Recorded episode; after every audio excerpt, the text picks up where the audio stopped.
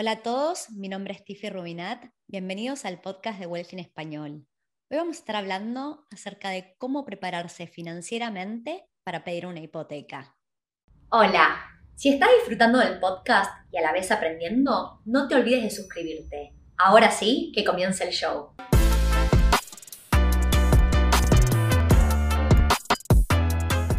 Bueno, tenemos como invitada a Pau, que es parte del equipo de Wealthy, es especialista en financiamiento, y ella es quien nos va a poder contar cuáles son los tips para prepararse financieramente para poder pedir una hipoteca sin problemas. Bienvenida, Pau, ¿cómo andás? Hola, Tiffy, buen lunes. Excelente. ¿Cómo estás vos? Bien, y decís buen lunes y esto sale al aire el martes, chicos. Estamos grabando con un día de anticipación. Eh, yo estoy muy bien estoy muy emocionada porque nos estamos a punto de ver por primera vez en persona. Todavía no nos conocemos en persona. Yo siento que ya te conozco toda la vida, de haber escuchado los 70 podcasts tuyos.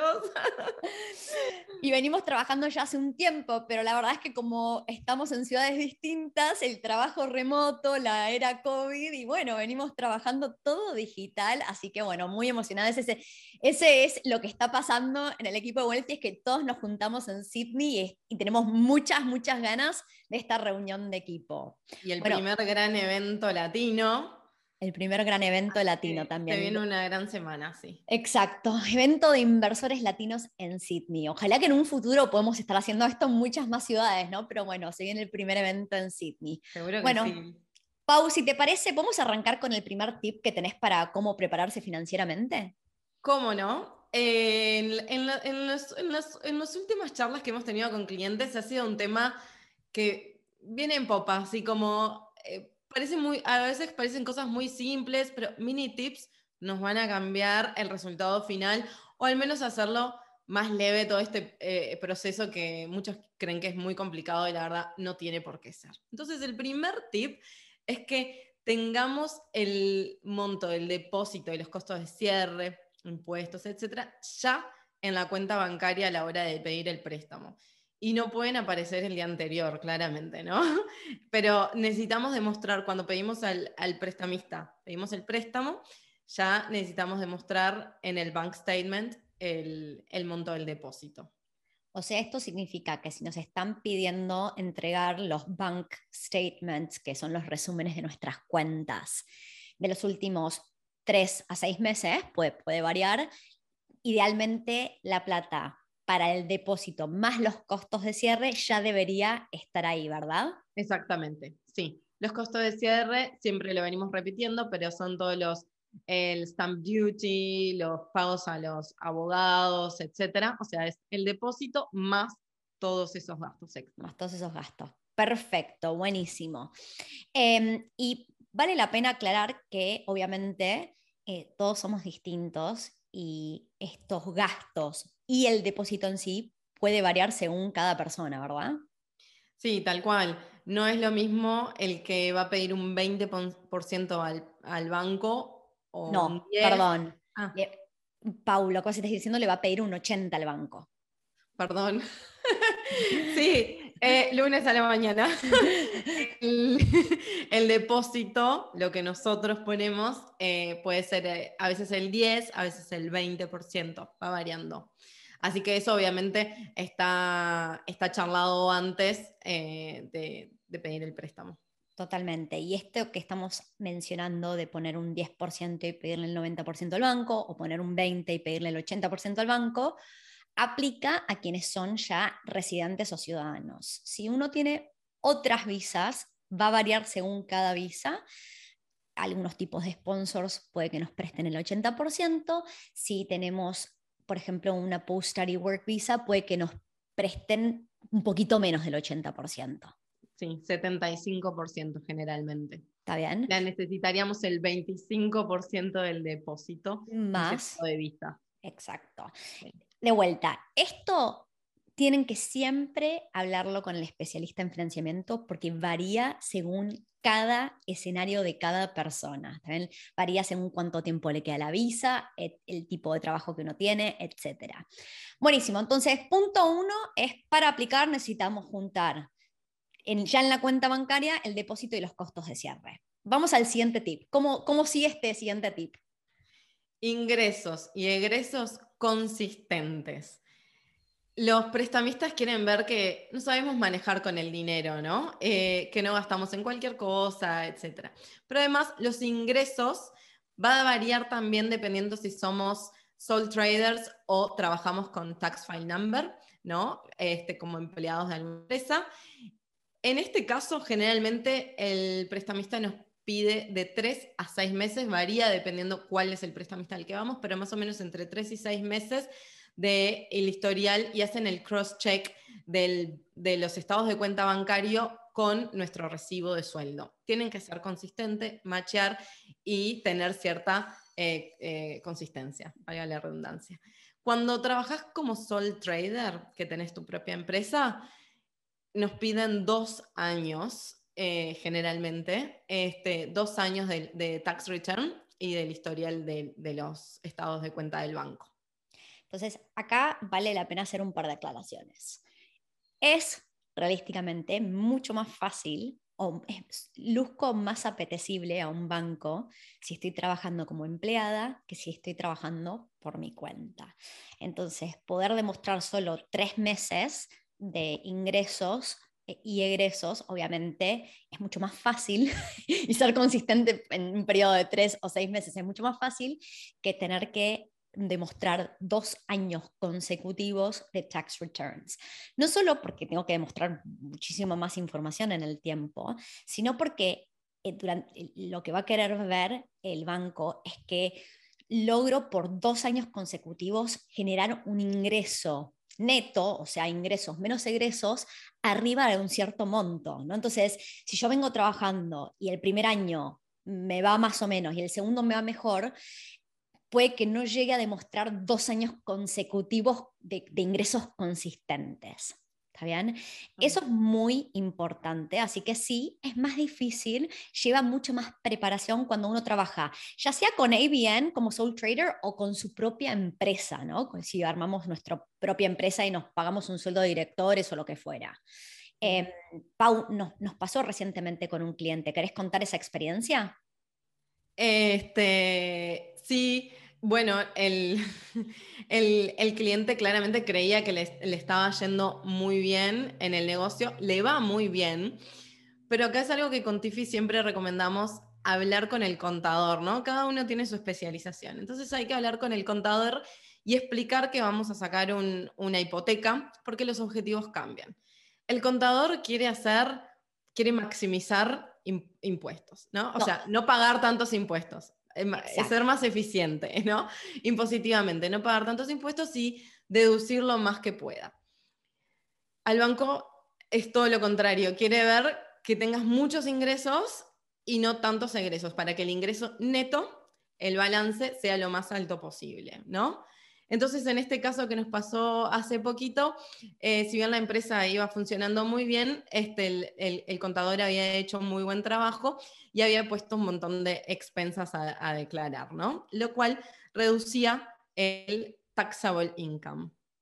Y cuando fuimos a pedir el préstamo, este, no era el mejor de los escenarios, ¿no? Porque al final daba una pérdida a la empresa. Exacto, o sea, vamos a aclarar varias cosas. En este caso era un caso muy particular de una empresa donde este cliente se pagaba un muy buen sueldo, ¿está bien? Sus ingresos personales eran excelentes, pero la empresa en sí en realidad estaba generando pérdida y esa pérdida uno cuando tiene una empresa puede ser un loss carried forward, que nos ayuda con el tema taxes. Ok, buenísimo.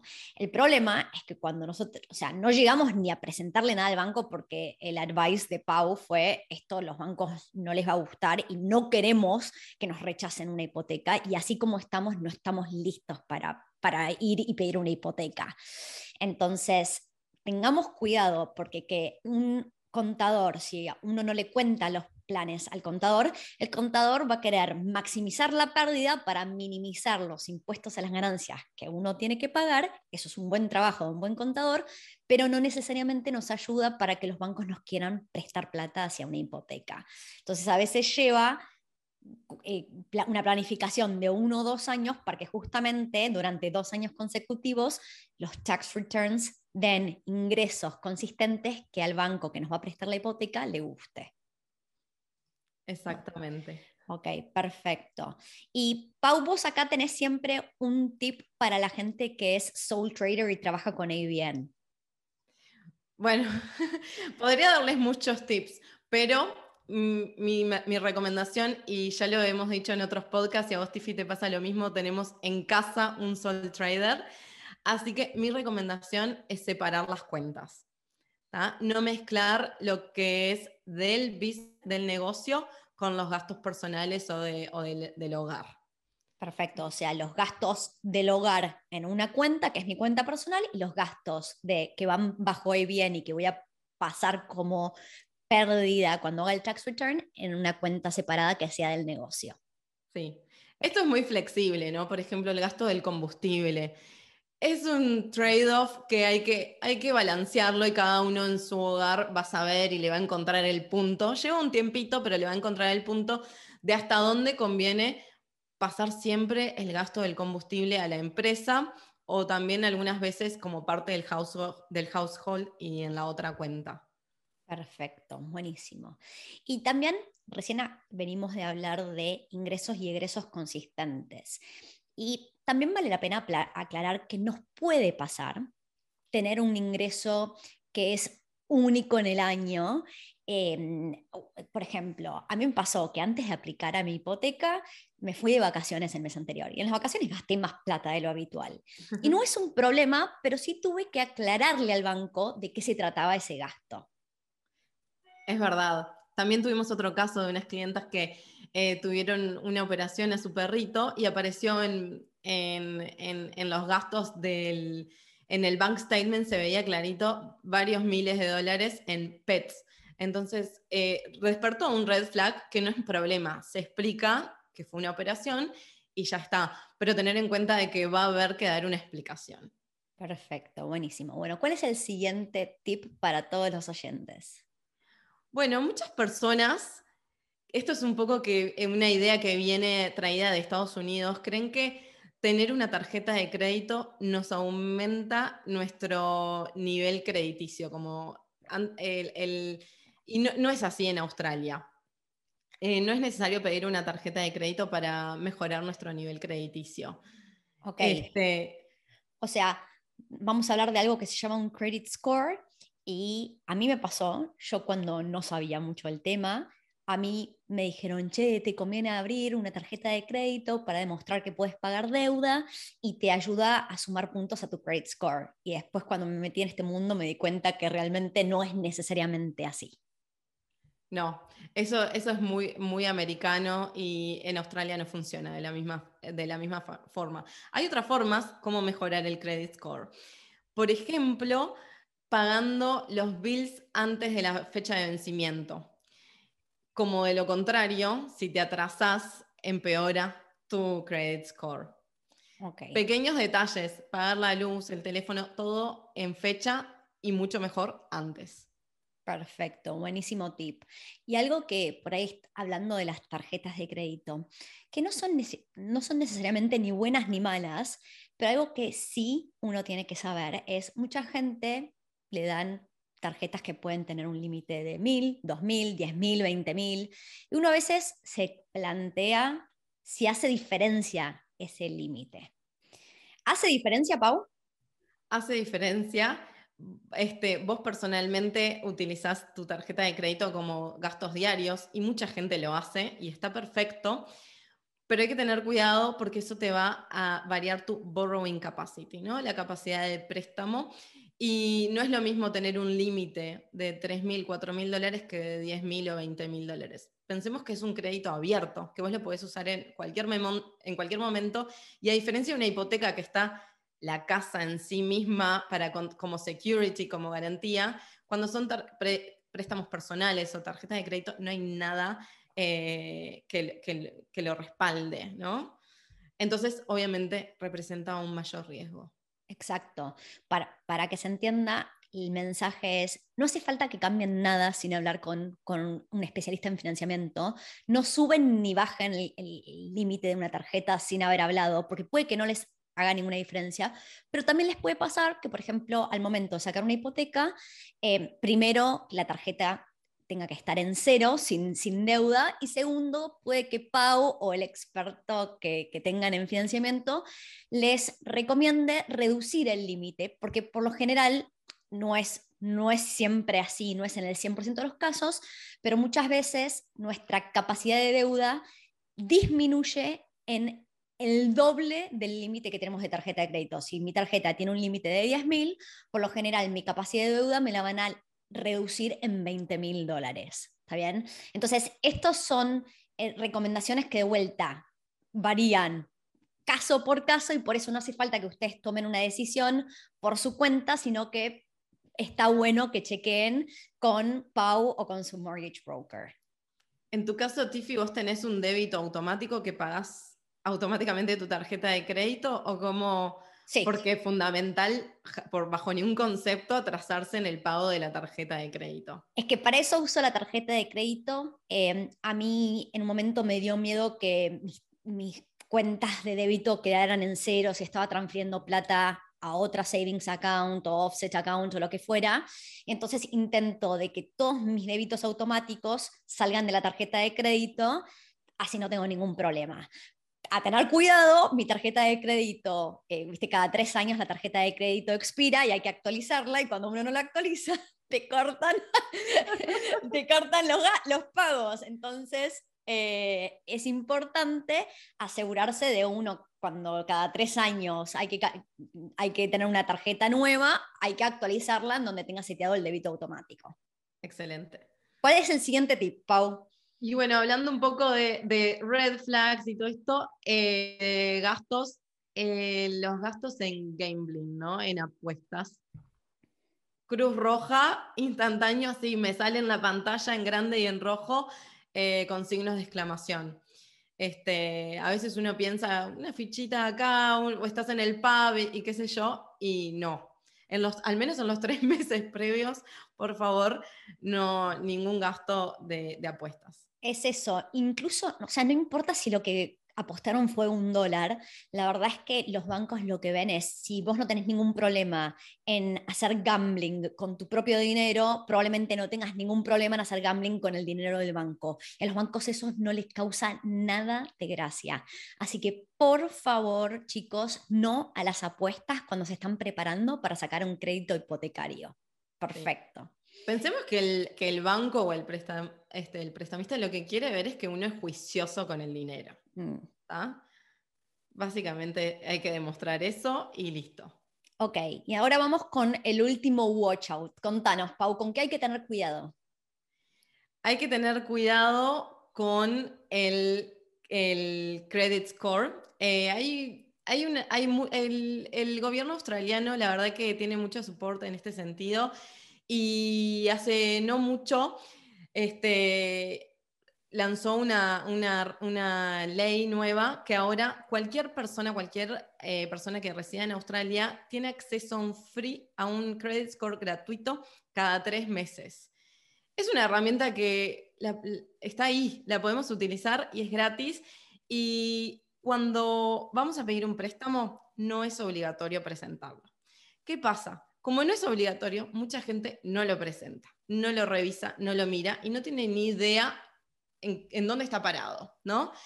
Y mm, entonces después te, llega la, la, negación de un préstamo y cómo y por qué y no te explican por qué. Y probablemente es por eso que justamente no vimos que estaba escondido. Y es algo que a lo mejor no pagaste en fecha algún, lo que decíamos, la tarjeta de crédito o algún bill y todo eso salta en nuestro credit score. Así que sería un tip es eh, tratar de chequearlo o hablar con un mortgage broker conmigo y que lo, lo, podemos chequear por ustedes también. Entonces, si queremos por nuestra cuenta ir a chequearlo, una de las páginas más comunes para usar se llama Equifax y es gratis y aparece como un semáforo, o sea, es muy fácil de identificar si estamos en verde y nos está yendo bien con nuestro credit score o estamos al horno y estamos en rojo. Pero esto de, mis años de experiencia mirando situaciones buenas y malas, este es uno de los grandes escenarios donde tener un excelente mortgage broker en nuestro equipo pays off y realmente lo vale, porque imaginemos que em, fuimos directo al banco y la persona que nos está asesorando, en vez de de tener nuestro mejor interés en, mente, dice, bueno, ya está, proceso y ya meto la aplicación. Y esa persona tampoco hace este credit check por nosotros. Y lo peor que nos puede pasar es que nos vuelva una hipoteca denegada, porque eso realmente hace que no podamos pedir un préstamo hipotecario por un buen tiempo, ¿no? Y no solo puede pasar esto yendo directo al banco, sino yendo a un mal mortgage broker. Y yo lo he visto suceder y decís, ¿cómo este, este mortgage broker no hizo su tarea y no chequeó esto de antemano. O sea, nunca deberíamos haber llegado a la instancia de aplicar una hipoteca si esa persona tenía un mal credit score, ¿no? Entonces, obviamente, Pau, en tu rol, vos lo primero que haces es entender dónde está parada la persona. Sí, y no es que no confíe, porque yo te hago todas las preguntas, ¿no? Eh, ¿Tenés algún otro préstamo? Pero a veces que las personas se olvidan. Por ejemplo, yo ni me acordaba que cuando recién llegué a Australia había sacado un plan de estos de teléfono que les pagas mm. en cuota. Es un préstamo, chicos. Y, y, yo ni me acordaba y me apareció en mi credit check, ¿está? Entonces, cosas tan simples como esas nos pueden afectar. O viste que a veces te llegan tarjetas de crédito gratis, porque sí, en tu mail, que yo, yo no pedí esta tarjeta. Y si no la cancelás, te puede quedar abierta y no es que me mentiste. Muchas veces no lo sabíamos, nos olvidamos. Entonces, tratar de evitar esas cositas, podemos cada tres meses sacar un, crédito gratuito o hablarlo con el broker. Y ahí de ese tema que estás hablando, a ver, todas em, watchouts que, que van a salir en un credit score son eh, préstamos personales, o sea, un personal loan, cuando la gente compra un auto con, como si fuera con un lease y tenés un car loan, em, si compraste algo con Afterpay, un teléfono. Afterpay. Afterpay es una buena. Entonces, hace un rato vos, Pau, diste el tip de pagar a tiempo todo eso puede afectar para bien o para mal nuestro credit score. No es que sea bueno o malo, pero hay que tenerlo en cuenta y muchas veces, em, una, muchas veces uno puede sacar una hipoteca y tener otra deuda, pero muchas veces nuestro eh, potencial de deuda, nuestra capacidad de deuda, no nos sobra, es limitada y para que nos presten para una hipoteca, nos pueden llegar a pedir que repaguemos el personal loan, que repaguemos el car loan o que repaguemos el afterpay, ¿no? Todas esas cosas, cuando vayan a hacer gastos, tenganlas en cuenta. Exacto, Afterpay justamente es como es un préstamo gratuito porque no, tiene la tasa de interés al principio, eh, entonces, pero no deja de ser un loan. Entonces, para nuestro credit score cuentan todos los loans, incluso los que no tienen tasa de interés. Ok, perfecto, buenísimo. Bueno, Pau, muchas gracias por todos estos tips para ver cómo nos podemos preparar para sacar una hipoteca. Y de vuelta, esto vale para alguien que esté a dos años o que esté acá a un mes de sacar una hipoteca, ¿no? Tener cuidado con todas estas cosas. Así que muchísimas gracias. Gracias a ti. Antes de despedirnos, ¿cómo vamos a nombrar cómo la gente puede tener una charla con vos? Y es que en la descripción, no importa en qué plataforma están escuchando o viendo este podcast, en la descripción hay un link para agendar una reunión con nuestro equipo y con Pau. Así que si están queriendo saber dónde están parados desde el lado de poder sacar una hipoteca, entonces no dejen de buquear una reunión con Pau. Bueno, Pau, muchísimas gracias por tu tiempo y hasta la próxima. Muchas gracias. Chao, chao.